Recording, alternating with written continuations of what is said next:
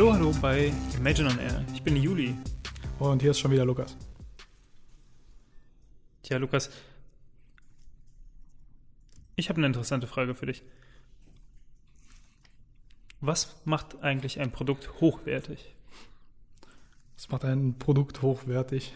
Ähm, dabei ist dann jede Art von Produkt okay, ja, also Software, Hardware, Gartenschläuche. Ja. Okay. Ähm, ich würde sagen, wichtig ist, dass man eine vernünftige ähm, User Experience hat, wenn man das Gerät bedient oder wenn es ein Gerät ist. User Experience als, als toller Modebegriff ähm, heißt eigentlich nicht mehr wie, das muss sich, also es soll sich gut anfühlen, damit zu arbeiten und es soll die Aufgabe, die es versucht zu lösen, lösen auf eine Art und Weise, die mir nicht im Weg steht, also die mich quasi dabei unterstützt, diese Aufgabe, die ich denn nun lösen möchte, damit zu lösen. Ähm, da fangen wir schon mal damit an, dass es tatsächlich auch die Aufgabe löst, für die es konzipiert und äh, erstellt wurde. Ähm, ich denke, wenn man an User Experience denkt, dann ist es ja sowas wie, wie gut benutzt sich das. Aber wenn ich jetzt zum Beispiel an ähm, die Aufgabe denke, ich möchte hochwertig Musik wiedergeben, dann ist das ja ein messbares Ding, ob das Produkt, was ich habe, hochwertig Musik wiedergibt. Und dabei kann es immer noch eine schlechte User Experience haben. Aber ist das wirklich so messbar? Ist das nicht auch zu einem großen Teil persönliches? Ähm ich weiß zum Beispiel, dass einige Kollegen lieber ähm, in der Musik mehr Bass drin haben und andere Kollegen möchten lieber was, was sehr Klangklares haben. Ich glaube, das hat auch was damit zu tun, was für eine Musikrichtung man sich anhört oder so. Also worauf ich hinaus ich möchte, ist weniger, wie man einen guten Kopfhörer bewertet, sondern mehr, ähm, dass solche Sachen vielleicht auch, ähm, also dass man sich solche Sachen aussucht und das oder das Produkt nach diesen Ansprüchen mhm. aussucht. Mhm, mh. Und, und diese sollte es dann auch erfüllen. Ich meinte nur, dass die ähm, Hochwertigkeit, ähm, was User Experience angeht, davon separat auch nochmal sein kann. Also man kann ein Produkt haben, was nicht seinen Zweck erfüllt, was aber eine schöne User Experience bietet mit äh, viel Clicky Bunti und äh, hübsch gemacht, aber nicht eben den Zweck erfüllt und eine andere, ähm, ja, und ähm, andersherum kann man etwas haben, was sehr spezialisiert und super gut eben diese eine Sache macht aber trotzdem blöd zu benutzen ist. Ja, es muss tatsächlich nicht mal so, also es ist nicht mal zwangsläufig so, dass es ähm, sehr spezialisiert diese eine Sache macht. Es gibt ja auch, ähm, wenn man von vielleicht Equipment weggeht, das für quasi Autonormalverbraucher erstellt wird, sei es Musik, das ist eigentlich ein ganz gutes Beispiel, wo man von Equipment weggeht, das für Leute zur Anwendung äh, erstellt wird, wo man dann in der Regel nicht so mega viel einstellen kann, aber es ist hat gute Factory Defaults und hört sich so gut an, hin zu etwas professionellerem Equipment, wo man alles Mögliche einstellen kann und verändern kann, wo man sich aber halt oft auch verkonfigurieren kann, wenn man da als vielleicht Heimanwender rangeht, der damit noch nicht so wirklich viel Erfahrung hat, der aber gerne was Besseres möchte, dann kann die Experience da, wenn man versucht, einfach nur, weil das Endresultat, das man sich wünscht, ist, vernünftigen Klang zu bekommen. Und der Weg dahin kann ein recht langer sein, der mit viel Lernen und, und, und ähm, mit, dem, mit dem eventuellen Versprechen davon, dass man etwas machen kann, das sehr für diese, sehr für einen selber speziell das ist, was man für richtig und das ist, was man für wirklich gut hält, ähm, wo man aber auch Arbeit rein investieren muss. Ich meine, die konkrete Definition davon ist auch tatsächlich, finde ich, nicht ganz leicht zu geben und sehr vom Produkt abhängig. Aber wenn wir jetzt von Konfigurierbarkeit sprechen und davon quasi, dass, dass ein Produkt, was für den Profi äh, gedacht ist, vielleicht für den äh, Neuanfänger ähm, eine schlechtere User Experience hätte, weil es eben sehr viele Möglichkeiten hat, sich zu verlaufen.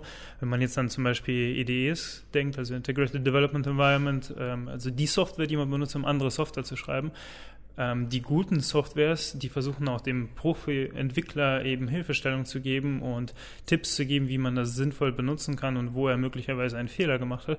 Nicht, weil der Entwickler zu doof ist, das selber zu checken, sondern weil eben die äh, gute User Experience äh, hier dazu führt, dass ähm, der Entwickler wesentlich ähm, geringere Chance hat, einfach einen Fehler zu machen oder eben eine Fehlkonfiguration.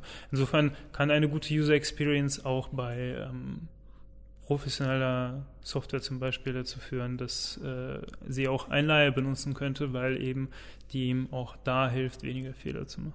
Mhm. Ähm, Im Endeffekt wünscht man sich natürlich, ähm, ob das jetzt heißen muss, dass die Anwendung sehr wenig konfigurierbar ist und äh, im Bestfall einfach out of the box das tut, was man möchte oder nicht. Man wünscht sich, dass man die Sachen irgendwie halt schnell abarbeiten kann oder beziehungsweise, dass man schnell an das, äh, an die Möglichkeit bekommt, die Resultate zu produzieren, die man denn eigentlich erreichen möchte. Und ähm, das ist für mich so ein, ein, ein dieser, einer dieser Kernteile von User Experience. Ein anderer wäre zum Beispiel auch, ähm, es gibt dieses irgendwie dieses unquantifizierbare Gefühl, wenn man eine gute oder eine hochwertige Anwendung bedient, dass man das Gefühl hat, dass man die an, also dass man das quasi versteht, was da passiert, dass man ähm, die Kontrolle darüber hat. Ja und, und dass man vielleicht auch, ähm, dass, dass, dass, dass das ähm, befriedigend ist, die Aufgaben, die man damit tun soll, zu, zu, voll, also zu vollziehen, selbst wenn die Aufgaben an sich nichts, ähm, nichts Besonderes, nichts, nichts ähm, ja, nichts, nichts äh, spannend mhm. oder, mhm. oder, oder beson ja, ja, nichts Besonderes sind. Ähm, zum Beispiel kann das sein, äh, kann das äh, ein, ein, ein weiß ich nicht, eine, eine Anwendung sein, in der man irgendwas malen kann, die ähm, sehr schöne, also die sehr schöne Animationen hat, die ähm, zum Beispiel digitales Papier zur Verfügung stellt, das äh, sich, also das aussieht, als hätte es eine Oberfläche, dass sich, dass sich quasi visuell rau anfühlt, obwohl es das gar nicht tut, aber das trägt alles so ein bisschen dazu bei, dass man irgendwas hat, wo man das Gefühl hat, ähm, dass es vielleicht irgendwas Natürliches oder dass es vielleicht irgendwie so, so würde man sich wünschen, würde das vielleicht aussehen. Und an der Stelle sind einem die Werkzeuge gegeben, das so zu machen. Und deswegen kann man irgendwas erstellen, was wie so eine, ja, was dieses Gefühl vermittelt davon, wie das denn, also wie man sich vorstellen kann, dass das, das sein kann. Zum Beispiel äh, mit dieser Malanwendung auf der Wiese zu sitzen und irgendwie eine Landschaft zu malen oder sowas. Also da sprechen wir ja immer noch von ähm, User Experience, dass die eine angenehme User Experience hat, dass sich das ergonomisch bedienen lässt vielleicht. Das, also es muss ja nicht, ähm, also jedes Beispiel wäre an der Stelle geeignet, aber bei jedem Beispiel wäre das eben was anderes. Wenn ich das an Sprachassistenten denke, dann denke ich, wenn ergonomisch benutzbar, dass ich mit dem Sprachassistenten so sprechen kann, wie ich es mit dir sprechen kann und der mich versteht oder sinnvolle Antworten ähm, zurückgibt. Ähm, und insofern die ähm, User Experience ein Bestandteil von der allgemeinen Hochwertigkeit ist. Aber ja. Ich denke aber, wenn wir auf die Frage zurückkommen, was ist ein hochwertiges Produkt, gibt es auch andere Bestandteile. Wenn wir jetzt an, äh, ein Produkt haben, das ähm, super gut seine Premiere-Funktion erfüllt und dabei sehr bequem zu bedienen ist, gibt es auch noch den Aspekt, den ich häufig sehe aktuell bei Unternehmen, dass sie ein Feature super toll bewerben und dieses Feature auch herausragend ist, also beispielsweise ein Fernseher mit einem super tollen Bildschirm, aber wenn man dann anfängt, das Produkt zu benutzen, also wenn man quasi das gekauft hat, dann stellt man fest, ah, da sind ganz viele raue Ecken und Enden, Dinge, die nicht zu Ende gedacht worden sind, Dinge, die man für unwichtig gehalten hat, weil eben das Kernfeature ja erfüllt ist das heißt, das Produkt ist in dem Sinne dann unvollständig. Oder andersherum, ein hochwertiges Produkt ist für mich immer auch ein vollständiges Produkt, wo man auch an alle ähm, Situationen gedacht hat, die bei der Verwendung dieses Produktes auftreten und ähm, das eben nicht nur sich gut im Schaufenster macht, sondern auch bei der Benutzung über Jahre hinweg ähm, sich als hochwertig erweist. Also etwas, was quasi auch nicht nur nicht nur im promotionalen Material äh, gute Anwendung findet, sondern was man tatsächlich im allgemeinen, äh, ja, im, im allgemeinen ähm, Tagesablauf oder Tagesverlauf so benutzen kann, wie es quasi, also wie man sich vorstellt, wie man es benutzen kann. Also ich meine, allgemein hin wäre das wahrscheinlich so etwas, wo du sagen würdest, boah, das ist ja jetzt voll durchdacht. Also wenn du jetzt etwas hast, eine Software, ein Produkt, was du benutzt und du hast irgendwann dieses Gefühl, boah, da haben sie sich ja echt Mühe gegeben, das so zu machen, dass es vernünftig zu benutzen ist. Oder hier, sie haben daran gedacht, dass das so sein könnte, dass ich diese Konfiguration haben könnte. Das ist für mich vollständig. Hm. Das kann äh, auch eine ganz, also das kann genau gerade sowas kann auch eine schöne Experience sein, wenn man ähm, wenn man weiß, wie viel Zeit man da reinstecken muss, dass solche Dinge sich so anfühlen und dass man diese Erlebnisse haben kann, wo man denkt, wow, das hat jemand bedacht. Vor allem, wenn man vielleicht sogar in dem Feld arbeitet, in dem, äh, aus dem diese Dinge entstehen. Ähm, wo man, äh, ich, ich, denke immer gern an dieses Beispiel, ähm, als ich Uncharted 4 gespielt habe. Es gibt einen Abschnitt, wo man mit, einem, mit mehreren Charakteren zusammen in einem Auto durch die Gegend fährt und man kann aussteigen. Und die Charaktere haben untereinander Dialog, der einfach die Szene so ein bisschen am Leben hält. Und wenn man aussteigt, während zwei Charaktere, die im Auto sitzen, sich unterhalten, dann pausieren sie die Unterhaltung. Und wenn man wieder einsteigt, dann sagen, dann gibt es eine einleitende Phrase, wie, äh, wie ich bereits sagte oder sowas. Und dann wird die Unterhaltung an der Stelle fortgesetzt. Das heißt, ich muss mich nicht entscheiden, höre ich jetzt den Charakteren dabei zu, wie sie Backstory erzählen oder versuche ich jetzt hier die Umgebung zu erforschen, sondern ich kann meinen Kuchen haben und den auch essen. Genau, und bezogen darauf hätte das eben nicht nur gutes Gunplay oder äh, gute visuelle Effekte, sondern eben auch solche Dinge sind auch bedacht worden, weil es eben zur allgemeinen Erfahrung mit diesem Produkt beiträgt. Aber gerade in dem Beispiel ja auch, ähm, das, das ist was, was du nicht aufs Cover schreiben würdest, sondern genau, genau, genau. das ist so eine Kleinigkeit, die dir auch vielleicht gar nicht auffällt. Vielleicht spielst du deinen Playthrough komplett ohne das Fahrzeug zu verlassen, aber wenn du es dann tust, dann merkst du mhm. Die, die Vollständigkeit des Produktes und merkst, da hat sich jemand Gedanken gemacht und ja damit hinein, aber ich würde es tatsächlich als separaten Punkt betrachten, ist auch, dass das Produkt nachhaltig ist. Also, dass es eben nicht nur in den ersten fünf Minuten, in denen man das benutzt, sich gut anfühlt und gut funktioniert, sondern eben auch über die gesamte Lebenszeit hinweg.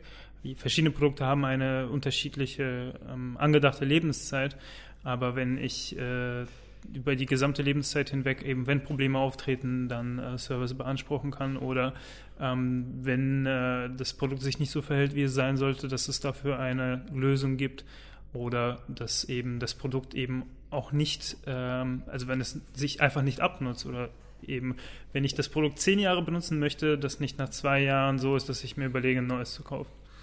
Ja, und so ein Service äh, finde ich auch immer, ähm, ich finde es ganz, ich finde es zum Beispiel ganz interessant, wie, wie Apple das macht mit dieser Genius Bar. Da kann man, das kann man jetzt lustig finden oder, oder beziehungsweise. Ich kenne das äh, gar nicht, was macht das denn? Ähm, also die Idee ist quasi, dass ähm, jemand, der vielleicht kein Expertise oder kein, kein Benutzer ist, der wirklich Ahnung von, von Computern hat oder, oder der sich schon mit 25 verschiedenen anderen Sachen auseinandergesetzt hat, dass er einfach sein Gerät einpacken kann und zu einem Apple Store gehen kann an die Genius Bar, wo Leute sitzen, die sich mit allgemeinen Sachen auskennen und sagen kann, ich habe dieses Problem, wie kann ich das lösen? Und da sitzt ein, und da steht ein Mensch, der es mir zeigen kann, wie ich es lösen kann. Äh, das ist quasi ein Enkel äh, for Rent, wo man einfach hingehen kann und da sitzen Leute, die einem bestimmte Dinge erklären können. Ähm, ob das jetzt all, allum um, sein muss und ob das bedeutet, dass äh, ich da auch mit, mit ganz speziellen Problemen hingehen kann, die, äh, wo ich und zwei andere Leute in irgendeinem Internetforum die einzigen auf der Welt sind, die dieses Problem haben. Das will ich gar nicht, will ich, will ich gar nicht abstreiten. Aber ich kann mir vorstellen, dass jemand, der ähm, sich vielleicht sein erstes Gerät kauft oder jemand, der vielleicht schon äh, noch ein, schon ein Gerät hat von, von Apple und noch ein neues möchte oder sowas, dass so jemand, der ähm, nicht von sich selber sagen würde, dass er unbedingt großartig technikaffin ist, dass es für den eine geringere Hemmschwelle ist, irgendwo hinzugehen und mit einem Menschen zu sprechen, als irgendwelche Artikel im Internet zu lesen oder äh, versuchen, da irgendeine Hotline anzurufen und sich da durchzutelefonieren oder so. Mhm. Sondern man hat so, man hat so richtige, man hat so das Gefühl, man hat so richtige Touchpoints mit richtigen Menschen. Und das gibt diesem Service äh, meiner Meinung nach noch, äh, es macht einen hochwertigen Service aus. Würdest du also sagen, auch zu einem hochwertigen Produkt gehört für dich auch hochwertiger Service? Wie auch immer sich das bei dem einzelnen Produkt dann auch, äh, wie, wie auch immer das aussehen mag?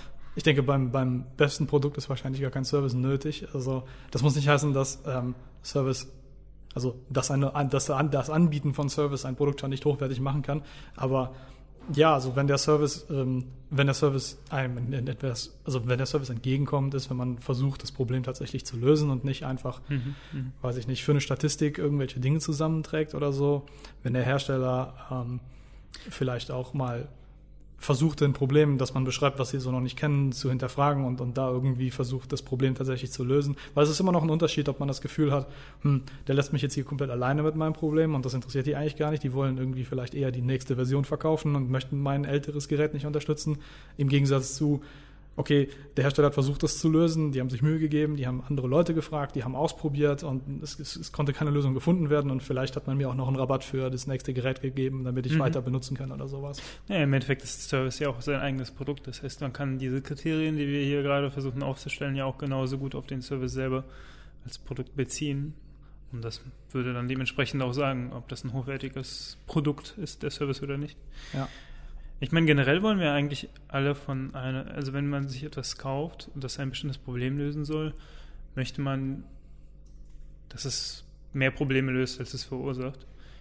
Wenn ich mir einen Kühlschrank kaufe, dann möchte ich nicht mehr darüber nachdenken müssen, wie ich meine äh, Lebensmittel frisch halte und äh, ob ich dafür ein Software-Update machen muss oder nicht. Hm. Wir kommen immer wieder auf das Beispiel Smart Frisch zurück. Ähm, das eignet sich aber auch wunderbar für sowas. Ja, also es gibt Produkte, die haben bei der Einrichtung oder bei dem Benutzen äh, ist es so, also es gibt natürlich komplexe Produkte, die, die, einfach eine schwierigere Einrichtung haben oder mehr zu tun haben bei der Einrichtung.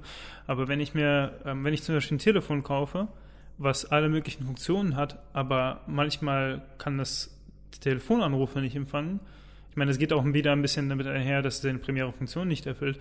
Aber dann ist es nicht etwas, wo ich dann mir keine Sorgen darüber mache, dass ich erreichbar bin. Also ich kaufe mir ein Telefon, um erreichbar zu sein. Also möchte ich, dass das einfach abgehakt ist und ich nicht jedes Mal, also Beispiel auch, wenn man jetzt ein Telefon hat und ähm, der Akku geht äh, nach zwei Stunden leer, dann ist das erfüllt es zwar seine ursprüngliche Funktion, solange der Akku da ist, aber das löst jetzt nicht mein Problem oder das äh, löst vielleicht das Problem, aber ersetzt es durch das Problem, wie finde ich alle zwei Stunden eine Steckdose? Und ähm, im Endeffekt, also wir kennen ja alle die Situation, wenn man äh, mit Pro ein Produkt kauft und damit eigentlich nur das nur babysitten muss, weil es eben äh, ja anfällig ist für bestimmte Probleme oder ähm, man dem Produkt nicht vertraut, dass es schon gut so ist, wie das ist. Ja, das, ja, ein Beispiel wäre zum Beispiel auch die, ähm, die ganzen Powerbanks, die, wo, wo sich, also wo viele meiner Freunde sich fast schon dran gewöhnt haben, an, mit, mit Handy und Powerbank aus dem Haus zu gehen, eben weil man so viel auf dem Telefon macht und. Das finde ich so pervers. Ja, das äh, sehe seh ich ähnlich. Ähm, aber man hat sich, man hat sich quasi daran gewöhnt, dass man diesem Problem so ein Band-Aid aufkleben muss, damit es irgendwie in den Griff zu bekommen ist. Und ja, für mich wäre das auch so ein Punkt, äh, der zu einem vernünftigen Produkt oder zu einem vollständigen oder einem hochwertigen Produkt dazugehören würde. Ähm, das ist, was es natürlich den äh, aktuellen Smartphone-Markt recht dunkel aussehen lässt. Ja, manche Probleme sind eben nicht einfach zu lösen. Ja, wahrscheinlich. Lass uns nochmal zurückdenken, was haben wir jetzt alles für Punkte gesammelt? Wir haben ähm, den Hauptpunkt, dass das äh, eine gute User Experience bietet. Du hast ja, noch, ja? ja das, das ist so ein, also dass es eine gute User Experience bietet, dass es effizient äh, darin ist, die Aufgaben zu erfüllen, die es erfüllen soll, dass im Bestfall das Erfüllen der Aufgaben auch noch Spaß macht, selbst wenn das irgendwelche Aufgaben sind, die jetzt an sich vielleicht nicht unbedingt Spaß machen. Ähm, wir haben darüber gesprochen, dass ein Produkt, also dass ein hochwertiges Produkt ein vollständiges Produkt ist, was nicht nur eine Sache gut kann und alle anderen Sachen dann ja eher schlecht als recht. Ähm, ja, wir haben auch darüber gesprochen, dass äh, die, äh, ein gutes Produkt auch mit gutem Service einhergeht und ähm, man nicht über dem Produkt nicht das Gefühl hat, dass man auf sich allein gestellt ist, wenn ein Problem damit auftritt. Und wir haben noch zum Schluss davon gesprochen, dass ähm, ein Produkt äh, auch einfach mehr Probleme löst, als es neue schafft. Genau, weil ein Produkt für dich arbeiten soll und nicht du für das Produkt. Das war Imagine On Air. Ciao. Ciao.